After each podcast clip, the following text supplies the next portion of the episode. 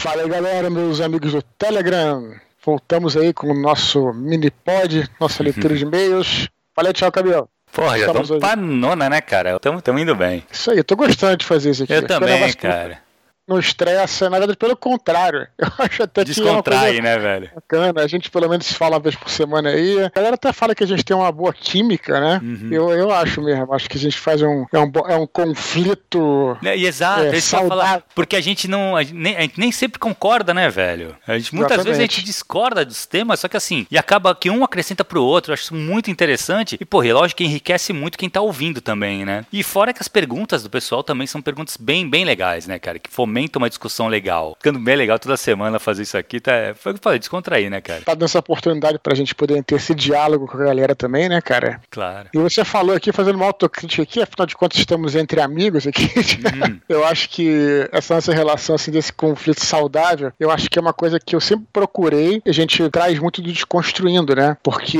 eu acho que isso é bem legal, a gente saber escutar a opinião do outro, porra, sem exagero, sabendo respeitar. Uhum. Era uma coisa que a gente tinha muito. Era não, é, porque o desconstruindo não acabou. Aliás, em breve voltaremos. Sim. Mas é uma coisa que a gente tem muito do desconstruindo e traz para cá. Eu acho que aí cria uma relação, né, que é uma relação saudável. Você não precisa concordar com o outro, mas é bom respeitar a opinião do outro. Né? Exato. A gente trouxe de lá, lembra? Inclusive é legal porque até os, os nossos ouvintes lá do Desconstruindo também vão buscando esse direcionamento. Vê que a gente quase não tem hater. Acho, acho que não tem hater, né? Não, assim, eu não acho que nunca teve, cara. Eu não lembro de nunca. Nunca teve um nunca, hater, é, cara. É nem comentário, nem e-mail, é, nem nada. É. Então acho, eu, eu, eu, eu, eu me orgulho assim de. Não, de também, de, mas, é, mas é que tá, Dudu. Mas acho que isso é o que a gente planta também, né, bicho? É a tolerância. A gente é muito tolerante. A gente realmente escuta a opinião do outro. O que, que é a grande dificuldade, né, da galera é de escutar. Hoje ninguém escuta mais ninguém. Tá, é mesmo. tá sinistro, né, cara? E a gente não, a gente para, escuta, pondera, pode concordar ou não concordar, mas tu vai ponderar e vai, e vai dar ouvidos, né, cara, pra pessoa. Isso é importante. Cara, muito bom. Vamos trazer vamos então essa, essa cultura pra cá. É. Então vamos lá, Tiago. Antes de vamos só primeiro, cara, aqueles recados de abertura. Um recado importantíssimo, cara, que hoje acaba o envio do concurso de sinopses. Aquele concurso de sinopses que a gente falou já há dois áudios atrás, que a gente está comentando, que é que um projeto que eu tenho, pessoal, o oficinaliteraria.com, eu vou Isso. fazer, a gente lançou aqui, né, cara, esse concurso de sinopses, que é o quê? Perfeito. Você envia a sinopse de um conto seu, a gente vai escolher dentre todas as sinopses que já vieram, já tem bastante sinopse pra gente escolher, por sinal, mas a gente vai uhum. selecionar três sinopses e essas três sinopses eu vou fazer uma leitura crítica na Perfeito. faixa para esses para essas três selecionadas. É isso aí. E aí, a partir da sinopse, a gente vai selecionar a obra da pessoa, que uhum. é um conto, né? Seria um conto e tal. Exato. E aí você vai fazer esse, essa, essa leitura aqui. Não deixe de participar. É, no dia 23 hum. a gente vai anunciar os três vencedores. Mas até hoje, à meia-noite, meia a gente recebe as sinopses. Então, assim, não perca. À meia-noite eu lerei sua sinopse. Como é que faz? Entra lá no oficinaliterária.com. E aí é o seguinte, tem lá embaixo, cara. Contato, perdão, né? É, contato. Então você preenche ali aquele campo de contato, coloca o seu e-mail, nome, a sinopse pode jogar ali mesmo. Copia, cola ali e envia. Ou pode também clicar ali na, no, do lado, tem o um e-mail e envia por e-mail. Tanto faz. Faz como for uhum. mais cômodo para você, beleza? Isso Espera a sua sinopse. Eu vou até sugerir, assim, a galera, olha, eu vou dar um, um migué aqui, Tiago, se você me permitir. Hum. Sugerir a galera que se o cara tiver um romance aí e que, que queira, que a gente só vai aceitar contos, né? Mas assim, de repente o cara pega uma parte do romance dele, sei lá, o romance tem 100 páginas, o conto máximo 30. O cara falar, faz um começo, meio e fim lá pro romance, só para você poder fazer essa análise do começo do romance dele. Uhum. Acho que pode ser uma boa também pro cara ele, ele ter essa possibilidade, porque, cara, eu acho uma oportunidade única. Pô, a leitura crítica é uma coisa muito importante hoje em dia, né? Sim, é legal, é legal porque assim, uma visão de alguém de fora, né, cara, com um olhar mais profissional sobre, em cima do teu texto. Vou falar o, que tu comentou agora, cara, sem expor ninguém, mas já teve um cara que me enviou o prólogo. Ele não enviou o prólogo, ele enviou, ele enviou a sinopse do prólogo do livro dele. Ele me enviou um e-mail antes perguntando: "Pô, Thiago, eu, eu tô escrevendo um romance, eu tenho o prólogo. Pode servir como conto?" Eu falei: "Cara, a, o que eu respondi para ele foi: "Cara, se tiver um começo, meio e fim ali, pode até ser um final aberto, porque muitos contos acabam aberto, mas se você tiver ali uma estrutura de conto, tal, claro, cara, pode pode enviar. Ele já enviou. E é muito bom por sinal, hein? Tá na, tá, tá na briga aí. Olha, temos poucas horas para encerrar, então não deixe de participar, certo? Certíssimo, cara. A gente aguarda a sinopse de vocês. Outra coisa, Dudu, vamos manter, cara, o desafio que a gente já fez algumas semanas. Aproveitar essa ferramenta que é, que é o Telegram, né, cara? Eu, particularmente, eu tô no teu canal de Telegram, eu escuto todos os áudios que tu manda. É muito interessante e eu tenho certeza que é muito útil para muita gente. Não é só. É, é muito conteúdo interessante ali que tu coloca, né, cara? Então, assim, tenho certeza que muitas outras pessoas que ainda não sabem desse canal gostariam de ter acesso a esse conteúdo. E tem a, a, a ferramenta que é muito boa do Telegram, que você pode. Como é que se fala? Você clica ali no, naquela encaminhar, setinha, encaminhar, encaminhar para alguém só aquele áudio. Tu não precisa nem. Não precisa mandar o link nem nada pro cara. Só encaminha aquele áudio. Se o cara curtir, provavelmente ele vai atrás. Ou então tu comenta, pô, do, do canal do Eduardo. Tem várias paradas parecidas, sabe? Quando tu coloca a dica de livro. Pô, é, tem muita coisa legal, né? Então, assim. Até um mini pod aqui por é, semana. Toda um semana, semana, cara. é só clicar ali, a gente tem um conteúdo aqui, ó. A gente fala de literatura, fala de RPG, fala de uhum. viagens, né? Fala Exato. de um monte de coisa aqui, né? Acho que. Pô, sabe se o, o cara curte o Eduardo, cara, a obra do Eduardo, curte o, a personalidade do Eduardo, cara, é importante que o cara escute, saiba que isso existe também, que esse canal, porque, cara, é um canal direto com o teu leitor, né? Isso é raro, não vejo, não conheço outro autor que tenha um canal desse, que faça esse, esse contato direto, diário, com quase é, não, diário, né? Certamente deve ter, não, deve não é ter, deve ter, é que eu não conheço. Ter, é. Eu também não conheço, mas é legal porque o Telegram, como você sabe aí, vocês estão nos escutando, ele, é, a gente hoje em dia, né, cara, a gente, as redes sociais estão cada vez mais usando aquelas métricas, né, uhum. que não mostra conteúdo para todo mundo. Exato. E aqui você, é aqui tudo que a gente vai postar, você vai receber, cabe a você escutar ou não. Exato. Mas vai... é, esse negócio de não alcançar o público, né? Hum. Que eu acho que é uma coisa bem caída das redes sociais, cara. Não era muito, assim antigamente. É. Se tornou por questões comerciais, e vai eu uhum. realmente não, não curto, não. Então o canal do Telegram tem essa coisa boa, pelo menos. Sim, sim. Mas então, vamos lá, desafio de novo essa semana, pega um áudio e encaminha para um amigo seu, cara. Alguma coisa que você que lembrou esse seu amigo, faz, manda para ele pra gente trazer mais gente aqui para esse canal. Outra coisa que é legal lembrar, todos os e-mails que vocês enviam para Eduardo são lidos aqui nesse encontro semanal que a gente tem, tá? Sim. Então assim, se você enviou um e-mail e não tá aqui, relaxa. Ele vai entrar na próxima edição. Semana que vem, provavelmente, ele vai estar tá aqui. E a gente vai comentar, ou pelo Sim. menos citar o, o seu e-mail aqui. Isso é uma coisa que a gente faz, é certeza. Você enviou, é feito. Para isso, muitas vezes, legal também, que é um outro recado que a gente sempre dá, para isso, muitas vezes o Eduardo ele edita esses e-mails. Por quê? Porque o e-mail é muito grande, você tem uma liberdade maior quando você escreve um e-mail de escrever mais. E aqui uhum. a gente vai se ater aos pontos mais interessantes, mais de, é, realmente fomentam uma discussão, que tragam coisas para a gente poder debater em cima. Então o Eduardo Sim. normalmente ele vai dar uma editada nesses e-mails para ficar mais fácil aqui, isso aqui não ficar tão extenso. Normalmente fica extenso porque a gente fala bastante, mas a gente é. reduz um pouco aí o tamanho do e-mail e tal, só para a gente poder ler e ir direto pro ponto. Certo, Dudu? A gente gosta, a gente gosta de falar bastante. Se é, prepara. A gente fala bastante.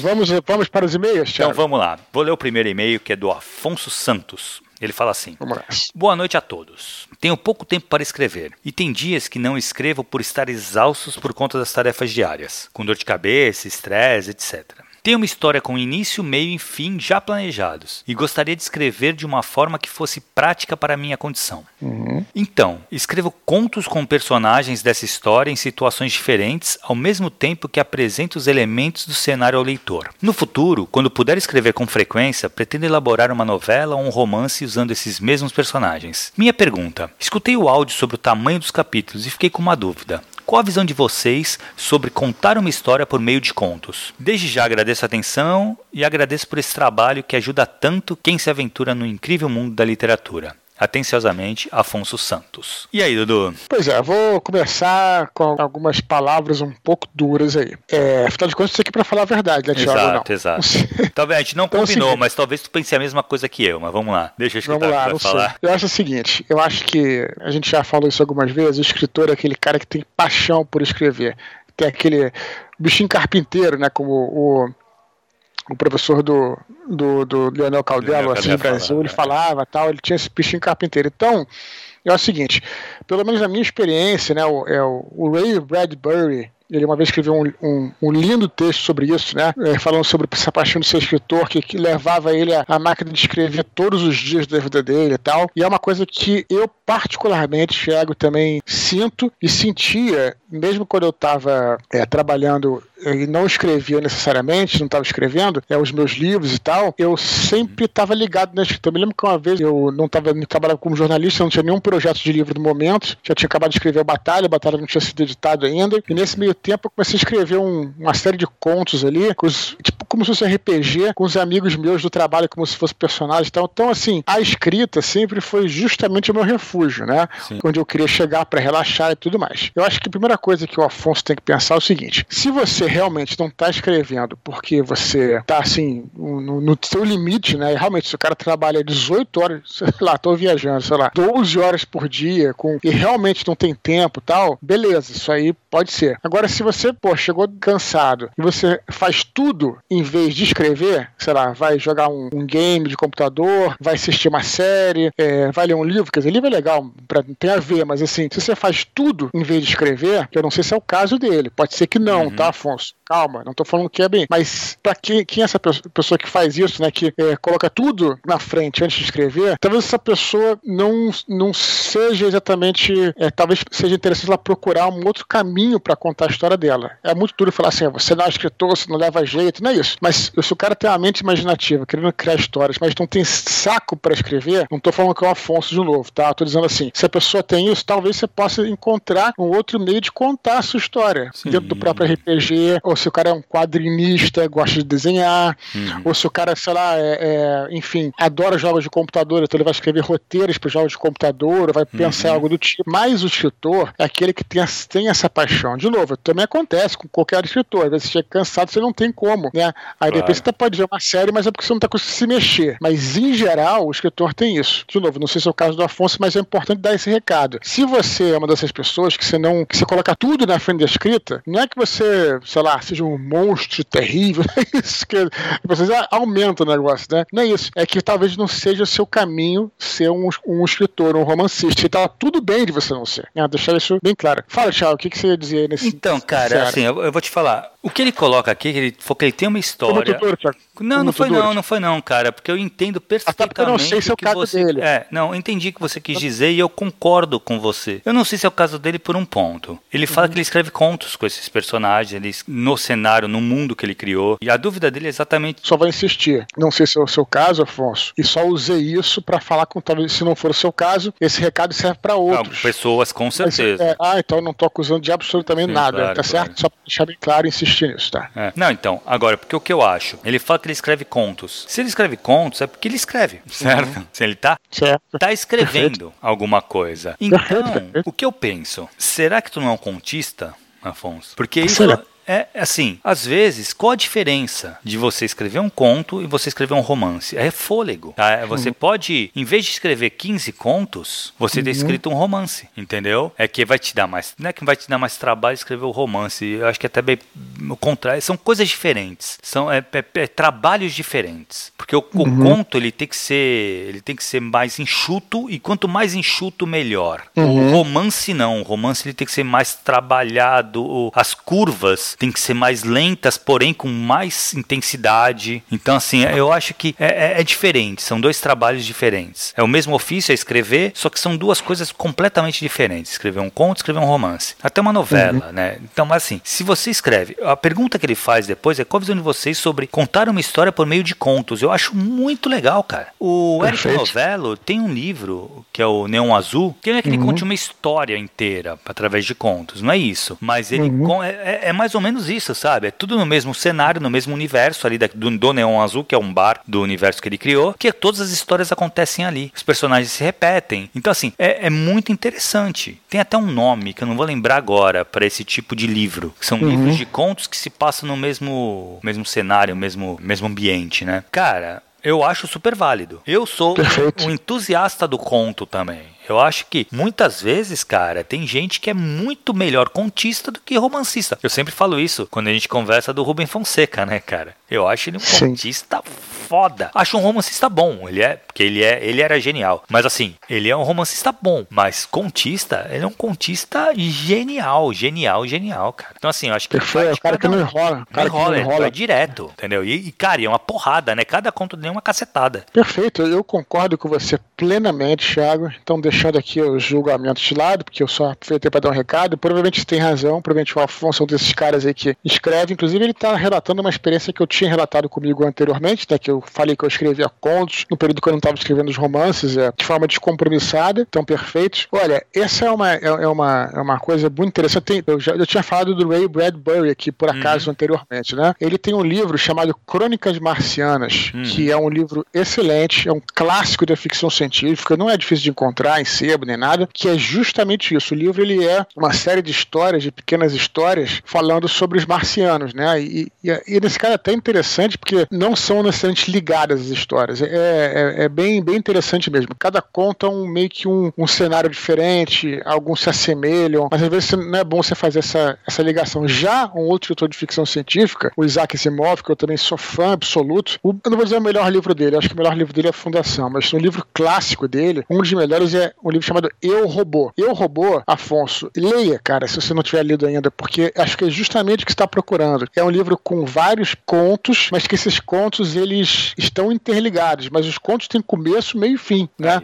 Alguns personagens aparecem em mais de um conto, como acho que a doutora Susan Calvin, se eu não me engano o nome dela, que é uma robô psicóloga. É excelente, excelente a, a coisa. É, é, um livro simples de você, é, é curto de se ler, com vários contos muito interessantes sobre o mesmo tema, no mesmo universo. Os personagens são, são iguais, mas com começo, meio e fim. Então vou. E aí, também o próprio é, Robert Howard, né, que, que eu gosto muito, que uhum. é o uhum. escritor do Conan, ele trabalhava muito com contos também. Sim. Você comia um personagem, né, e, e com histórias totalmente fechadas, e tão fechadas que às vezes passam anos depois e tal. Então, é o que eu posso dizer é que eu adoro esse tipo de narrativa. Adoro. Então, acho que se, se seguir nesse caminho, tá no caminho certo. Agora o que o Thiago fala é perfeito. De repente você tá preocupado aí. Eu, eu acho que tem isso, né, Thiago? É, é, a gente tá falando de contos aqui, eu acho que existe inconscientemente, as pessoas não fazem por mal, um preconceito uhum, com gênero. Com conto, eu também acho, cara. É, não é gênero, né? Mas com, com o modelo, né? É. Que, porque é porque a pessoa fala que escritor tem que escrever um romance e tal. É, o cara é mas, mais cara, competente quando escreve romance, né? É, eu acho que isso não tem nada a ver, cara. Não, não tem é. absolutamente nada a ver. O Erhard é um cara que é exa exatamente, cara. O Lovecraft. Sim, porra, olha só. Conte é. esse, a gente pode começar, continuar falando do, do... Sim, vários. São gênios da literatura, cara. Gênios, assim. Os caras mudaram. O, o Lovecraft, ele mudou a literatura. Ponto. E o Erhard também. Próprio Rubem Fonseca, Rubem que Fonseca, você falou cara. Fora. É. Não, assim, eu acho que a gente tem uma... Não sei, eu, eu não sei de onde que vem essa, essa ideia, mas eu, eu entendo. É, e, e, realmente, mercadologicamente falando também, o conto vende menos do, do que romance.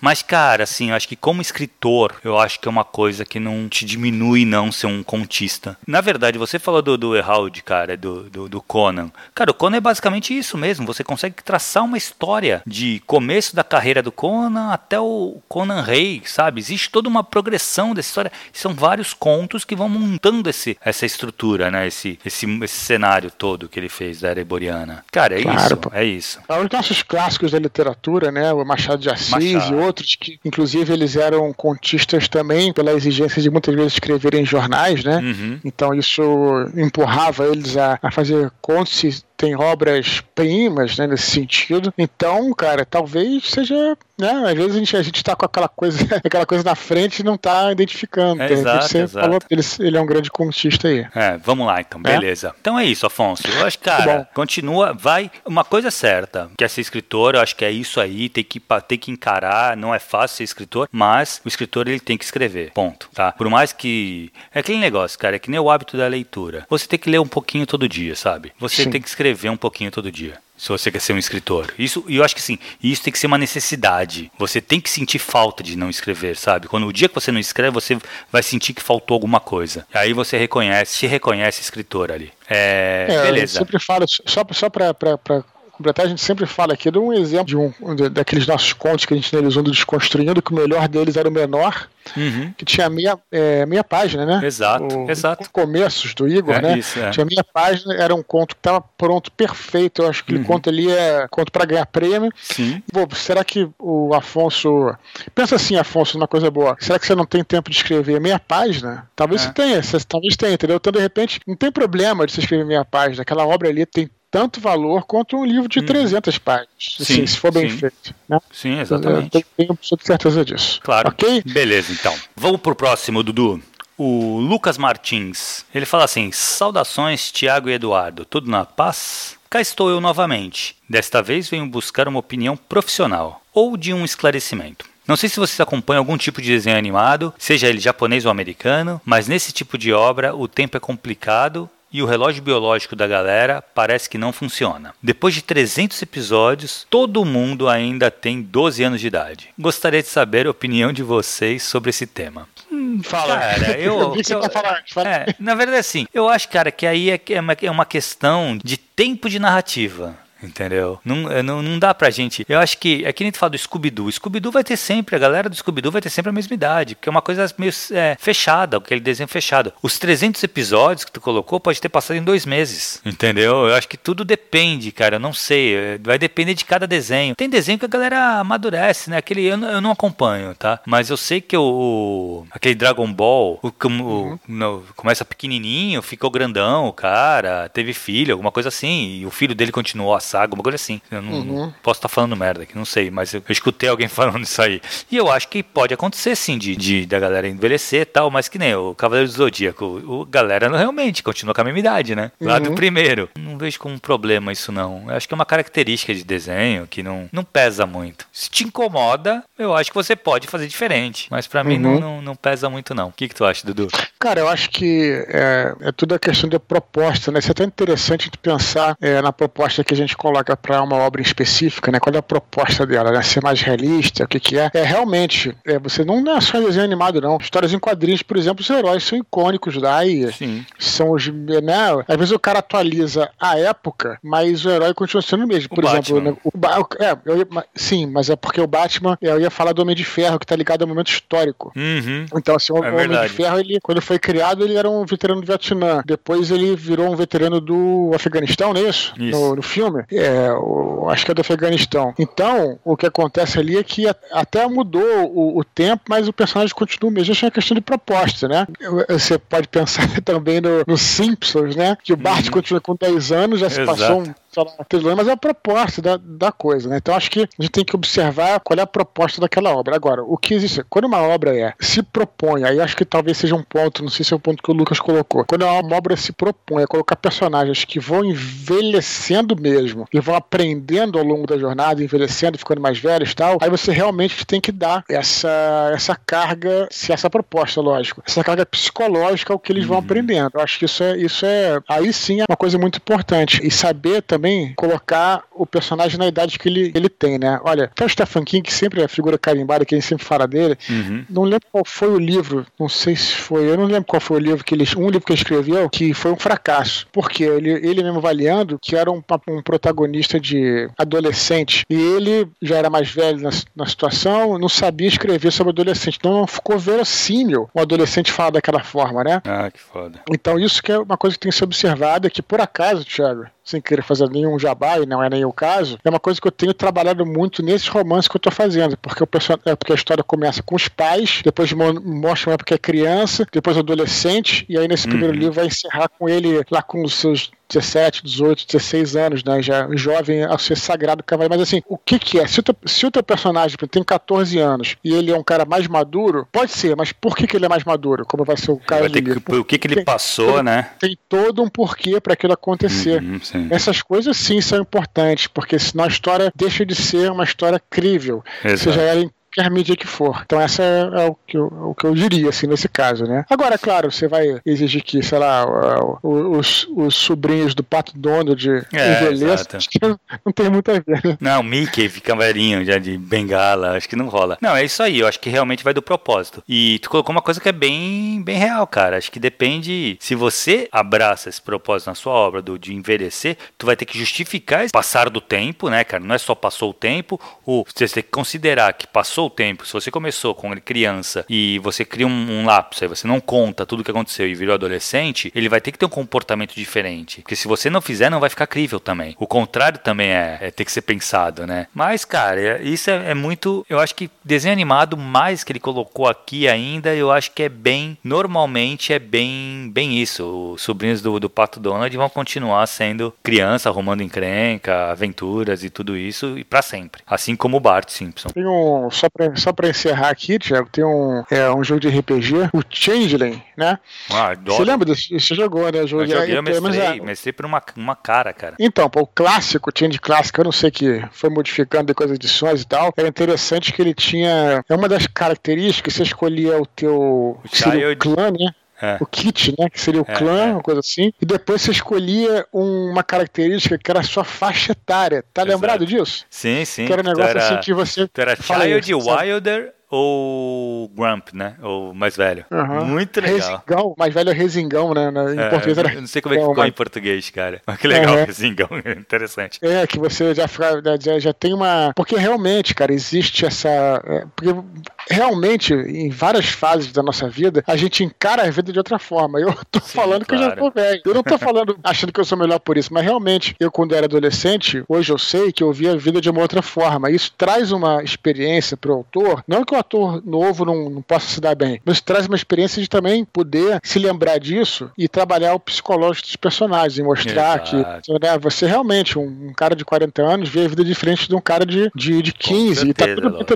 ninguém é pior nem, pior nem melhor do que isso, por causa claro. disso. Mas é uma, é uma, uma, é uma coisa... A ser considerada, né? mas quando você tá, tá levando pra ficção, é uma coisa que você tem que considerar, entendeu? Outra pessoa que faz muito bem essa passagem do tempo é a J.K. Rowling, né, com, com o Harry Potter. Tu vê que ele começa Sim. muito inocente e vai progredindo, vai crescendo, sabe? E a, ela, é, para mim, ela é um gênio nesse ponto. Assim, o Harry Potter ele ganha muitos pontos nesse, nesse detalhe do, do personagem crescendo conforme vai envelhecendo. Mas beleza. Vamos pro próximo, Dudu? Vamos pro Alex, Alex Barbosa. Ele fala assim: Olá, Eduardo, bom dia, tudo bem? Primeiramente, gostaria de agradecer pelo seu trabalho e toda a divulgação de conteúdo extremamente relevante que você faz juntamente com o Thiago Cabelo. Agradeço a vocês, pois, para aqueles que querem ser escritores, cada nova informação informação é muito útil, além de ajudar a manter acesa a chama desse objetivo. A única vez que eu o encontrei foi em um evento em São Paulo para os apoiadores da campanha do Catarse. Tive o prazer de ser sorteado e recebi a edição de A Batalha do Apocalipse da Fábrica dos Livros. Obrigado pelo presente. Ah, que legal, eu que ganhou o bagulho. Legal, Como objetivo cara. de ajudar no fomento das discussões do canal de Telegram, gostaria de perguntar se uma mudança de tom na narrativa pode ser feita em qualquer ponto do seu desenvolvimento ou se é melhor, desde o início da trama, indicar ao leitor qual será a pegada do texto e se manter nesse caminho até o fim como, por exemplo, apresentar cenas chocantes em uma história que até então aparentava ser mais leve ou simplesmente comum. Imagino que isso possa variar de acordo com o gênero textual abordado, mas o que vocês pensam sobre esse assunto? Agradeço desde já e parabenizo pelo trabalho. Abraço para você e o Thiago. Beleza, Thiago, acho que são duas coisas aí que ele perguntou, né? Pelo que uhum. eu entendi. Essa segunda coisa, eu acho que tem a ver com o que você tá falando do Harry Potter, né? Que ele fala assim, como, por exemplo, apresentar cenas chocantes de uma história que até então apresentava um ser mais leve um acidente comum. Você estava falando que o Harry Potter evoluiu. Eu ia falar lá em cima, para eu até falar aqui embaixo. Que você falou que o personagem Harry Potter evoluiu. Na verdade, eu, eu vou confessar que eu, que eu só li os dois primeiros livros, mas vi os filmes. Uhum. E você deve saber mais do que eu. Mas pelo que eu sei, ele cresceu o personagem, mas as histórias também se tornaram mais sérias, mais sombrias. Com, uhum. com a continuidade da saga. Faz sentido, Thiago? Não sei. Sim, sim, sim, sim. Faz, eu acho que isso é uma coisa que, que é o que eu te falo, que é aí que eu acho que a grande qualidade dessa autora é isso, cara. Ela conseguiu. Porque o, o, os próprios leitores foram crescendo junto com o personagem, né? Então, assim, foi ganhando mais seriedade, mais densidade. Ah, os temas abordados ganharam, ganharam mais densidade. Eu acho muito legal, cara. Com isso é, é muito foda. E é exatamente isso que acontece. Beleza, antes ele tá falando aqui sobre mudar essa mudança de tom na narrativa, né? Será que é isso que tá falando? Eu não sei se ele tava querendo dizer a mudança de tom no sentido de. Ele tava querendo dizer que o personagem vai mudar a fala dele. Eu não sei se eu entendi muito bem. Mas eu, me parece que é isso, né? Ou não? É, na verdade, o que eu, o que eu senti, assim, que ele quis dizer assim: você começa uma história bem simples, bem básica. Te falei, já, já tô falando já uns dois áudios que eu tô lendo, o, o King, né? E o King, uhum. ele tem essa característica. Ele começa a, narra a narrativa dele, normalmente os romances longos, esse é um romance longo que eu tô uhum. lendo, que é aquele Instituto. Ele começa a narrativa dele bem leve, bem comum, descrevendo o dia a dia do personagem, o, uhum. o, o, lugar comum mesmo, né? O mundo comum do personagem. Uhum. E daqui a pouco vem uma cena que pá, quebra essa, essa, uhum essa construção que ele fez, né? E vem com uma, uma cena chocante. O que me parece que ele coloca é exatamente isso. Se você vai, tá fazendo um, uma coisa mais romântica, um, um, um, livrinho mais romântico, a menininha, o menininho e tal, lá, pai, tu bota uma cena de terror no meio, sabe? Ou uhum. o contrário, tu pega uma coisa muito séria, soturna tal. E até um áudio que tu colocou do Pícaro e vem alguém, pô, faz uma piada uhum. que dá aquela quebrada no clima. Eu acho que isso aí, se for bem utilizado, é muito bem-vindo. Uhum. Entendeu? Tu não pode é banalizar a parada, né? Num, uhum. num, livro de terror muito pesado, muito soturno tal, você colocar uma piada, duas, três, quatro, cinco, você vai quebrar o clima completamente. Agora, você dá uma suavizada no momento de descanso, eu acho perfeito. Porque, cara, de novo, toda narrativa ela tem que ser em ondas, né? Ela é uma onda. Uhum. Você vai no pico, depois você relaxa. Porque se você esticar uhum. essa tensão do leitor, cara, ele vai estourar, ele não vai, ele vai, o teu livro vai ficar muito cansativo para ele. Então, assim, é sempre Sempre ondas. Tensão, relaxou. Tens, tensiona, relaxa. Nesses momentos do relaxamento, você soltar uma piada, por mais que seja num livro de terror, é bem-vindo, mas comedido sempre, né? Isso. Olha só, então eu acho que eu entendi. Eu pedi, eu pedi até para você falar antes, Thiago, porque enquanto você estava falando, eu estava discutindo, eu estava pensando aqui no que, que eu ia dizer. E eu cheguei à conclusão, eu não estava muito certo, cheguei à conclusão que eu adoro esse tipo de coisa, dessa mudança de tom na narrativa que surpreende a gente, né? Uhum. Daria é, alguns exemplos de filmes. Tem um filme, cara, que eu nunca esqueço disso isso. Isso, é, isso no cinema, eu acho que até. Porque no livro, né? Você acaba que você pega o livro e você vai sentindo o tom. Mas no cinema, às vezes, você entra na sala de cinema sem saber absolutamente nada. Uhum. Isso que é bom. E às vezes, quando no cinema, que sei lá, é uma coisa no espaço de duas horas, isso realmente muda, eu adoro, cara. Tem um filme que eu nunca esqueço, chamado Pecado Original, hum. com a Angelina Jolie e com o Antônio Bandeira. Estava na Netflix, acho que até tiraram, mas é muito interessante. Um filme que se passa no século XIX e tal, que ele começa começa assim, eu fui ver também sem ter nenhum tipo de ideia pré-concebida. E, pô, Angelina Jolie e Antônio Bandeiras, né? Dois sex symbols. Então, e começou um filme assim de, de romance, né? Então achei um filme de água com açúcar, tal, no século XIX e tudo mais. Aí o filme muda completamente, virou uma parada, uma trama super intrincada com o negócio de, de crime, assassinato tal. Excelente. Na época eu adorei. Talvez seja horrível o filme, porque eu vi uma vez só. então, eu nem lembro dos detalhes. Horrível, é ótimo. Mas eu, eu diria que eu, que eu gosto muito. E tem um clássico, Tiago. Aliás, olha só, a gente tem que fazer. Estamos devendo um desconstruído sobre Stanley Kubrick, que eu acho um dos uhum. grandes diretores do, do, cinema mundial. Eu gosto de todos os filmes dele, mas tem um filme que se chama Barry Lyndon. Uhum. Não sei se você chegou a ver. Sei. Esse filme, excelente, né? É um filme que é até mais longo, acho que é duas horas e meia, quase três horas de filme. E ele começa com uma pegada de comédia. Né, é, só para só contextualizar, Berlim é um filme que se passa é, no século XVIII. Assim, a história é o seguinte, que o, Kubrick ele queria fazer um filme sobre Napoleão. Ele tinha uhum. essa vontade de fazer um filme sobre Napoleão e tal. Então o estúdio preparou tudo, preparou os adereços, preparou o cenário, pô, fez tudo e tal. E aí, sei lá, um pouco antes do filme ser, começar a ser gravado, lançaram, outro estúdio lançou um filme sobre Napoleão que foi um fracasso completo. Uhum. Então,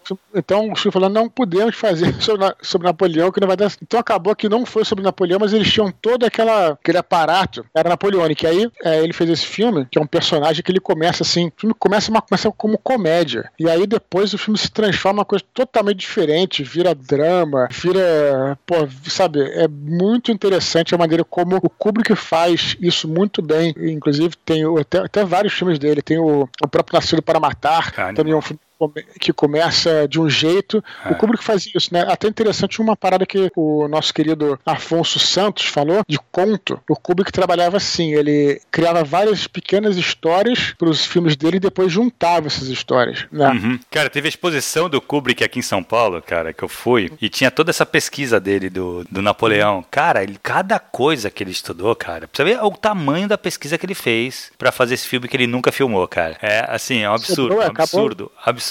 As sobras foram o Barry Lyndon, né? É. Que aliás é um filme, se vocês tiverem a paciência de ver, deixa bem claro, é um filme, é um longo, filme né? longo, longo, mas é um filme, cara, que tem uma parada que é incrível, o Barry Lyndon, porque o Kubrick, ele era fotógrafo, né? Uhum. Ele a primeira profissão dele, assim, né? Cada um entra no, no cinema de uma forma. Alguns são roteiristas, outros são, enfim, é, enfim. E ele era fotógrafo. Então, a especialidade dele, do Kubrick, eram as imagens. Uhum. E esse filme, cara, tem uns enquadramentos, meu irmão, que são idênticos, idênticos, aqueles quadros do século XVIII da França, da Inglaterra, uhum. que a gente, a gente vê no, nos, nos, museus, o enquadramento é exatamente o mesmo. É como se estivesse vendo Foda. um quadro, só que né? lá, só que um movimento. Um tro... Assim, só, só nisso o filme já vale. Já vale então, a assim, pena. Assim, vejam esse Barry Lyndon e com esse olhar treinado. Tô respondendo, eu gosto, cara, dessa mudança de tom. Eu acho animal. Quando bem feito, cara, fica muito foda. Muito foda. É isso aí, perfeito. Alex, e obrigado, Alex, escrever aí, porque ele, ele acho que não pegou nenhum assunto específico de um áudio que eu tenha falado, mas ele contribuiu aí com o e-mail dele, que gerou uma sim, discussão sim. bacana. Faça o mesmo que o Alex aí, certo? É, não, muito legal. Eu acho que ele meio que deu se inspirado nesse desse áudio do Pícaro que tu colocou, viu, cara? Não sim, sei, não. Pode... pode ser. Então, cara, uma coisa façam que nem o Alex, né? Para encerrar, vamos falar. Continuem escrevendo, mandem e-mails para a gente fazer esse, esse, quadro toda semana. A gente precisa desse material, que é um material bruto que a gente trabalha aqui para trazer essas discussões. Então sempre fomentem discussões, cara. Tragam coisas que a gente possa discutir em cima. Tem, cara, nem que seja um apontamento, sabe? Um áudio que tu escutou, pode ter sido antigo. Que fala, putz, aquilo que tu falou, Eduardo, tal coisa, tá? pra, traz pra gente, pra gente discutir, cara. Que fazer isso aqui é muito legal, é um prazer pra gente. E eu acho que, cara, quanto mais, mais material, mais legal fica, sabe? É, e não só sobre. Claro, a gente adora falar sobre literatura aqui, é a nossa especialidade, vamos dizer assim, Sim, mas. É, é podem mandar e-mail sobre o que vocês quiserem. Exato. É, tô sentindo falta de e-mail sobre RPG aqui, Thiago. Até mandei Pô, um áudio RPG é um negócio hoje. que a gente tem. É, é verdade, tem Isso um áudio de RPG hoje. Não esqueçam. Então, Beleza. Eduardo, não esqueçam. Então, o e-mail é eduardospor.gmail.com. Mais simples é impossível. Beleza? Boa. E para finalizar, Thiago, hum. qual é a nossa, nossa última, nosso último recado aí para finalizar? Não aqui. esqueçam, cara, que é hoje até meia-noite a gente recebe as sinopses. Pra falamos gente no começo, mas falamos no final. Exato. Falamos Vamos encerrar falando disso. Ó, não esquece, cara, assim, você não tem o conto completamente acabado. Você tem a ideia do conto mais ou menos estruturado. Cara, prepara uma sinopse e manda. Até dia 23 a gente vai responder quais são as três sinopses vencedoras. Depois do dia 23, ainda vai ter mais uma semana para tu burilar o texto, tá? Para enviar, entendeu? Que a gente vai enviar um e-mail para combinar o dia de você entregar o conto. Então, assim, por mais que você não tenha acabado o conto ainda, você pode, porque foi outra pergunta que me fizeram. Eu preciso estar com o conto terminado? Eu falei, ó, até o dia 23 seria bom que você já tivesse os contos bem estruturados, porque assim que sair o resultado, eu vou solicitar os contos para começar a leitura, entendeu? Uhum. Mas, assim, não precisa estar com o conto terminadinho ainda. Você vai ter mais umas duas semanas aí para trabalhar nele, beleza? Então é isso, enviem a, a sua sinopse de até três parágrafos até hoje, último dia, oficinaliterária.com.